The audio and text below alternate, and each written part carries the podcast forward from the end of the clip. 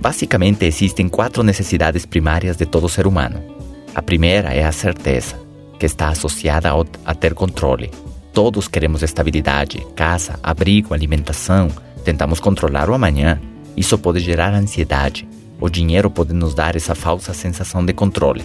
Penso que existem sim os problemas cotidianos que se resolvem com dinheiro, e nesse sentido poderíamos ter maior controle se contamos com maior abundância econômica. Ponto número 2 é a variedade. Surpresa tem a ver com estímulos diferentes, tanto para o corpo como para as emoções. As pessoas procuram essa variedade. E talvez com dinheiro você poderia ter maior liberdade para viajar, para curtir, para conhecer lugares diferentes, restaurantes ou clubes, pessoas, enfim, ter experiências variadas. Ponto número 3 é a necessidade de significância, transcendência. Todos queremos nos sentir especiais, importantes, queremos reconhecimento. E tem pessoas que colocaram metas estranhas, como Andrew Carnegie, que teve como objetivo acumular a maior quantidade de dinheiro na primeira metade de sua vida e doar tudo na segunda metade. Ele conseguiu quase 400 milhões de dólares.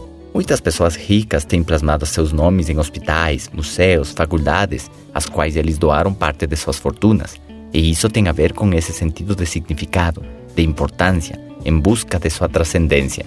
Ponto número 4 é o amor. A conexão. Os seres humanos precisamos nos sentir conectados, gerar um sentido de identidade, de pertencimento, sermos aceitos, fazer parte de uma comunidade, de um grupo. Se você conquistou sua liberdade financeira, é claro que vai precisar de um bom sexto sentido, uma percepção aguçada para não se deixar levar pela bajulação ou atrair pessoas falsas para seu lado, interessadas unicamente no seu dinheiro.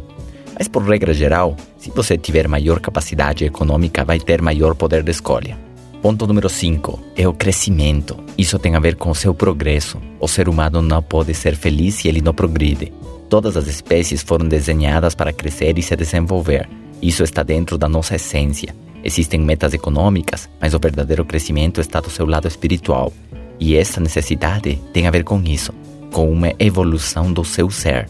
Ponto número 6 é a contribuição, que tem a ver com o seu legado.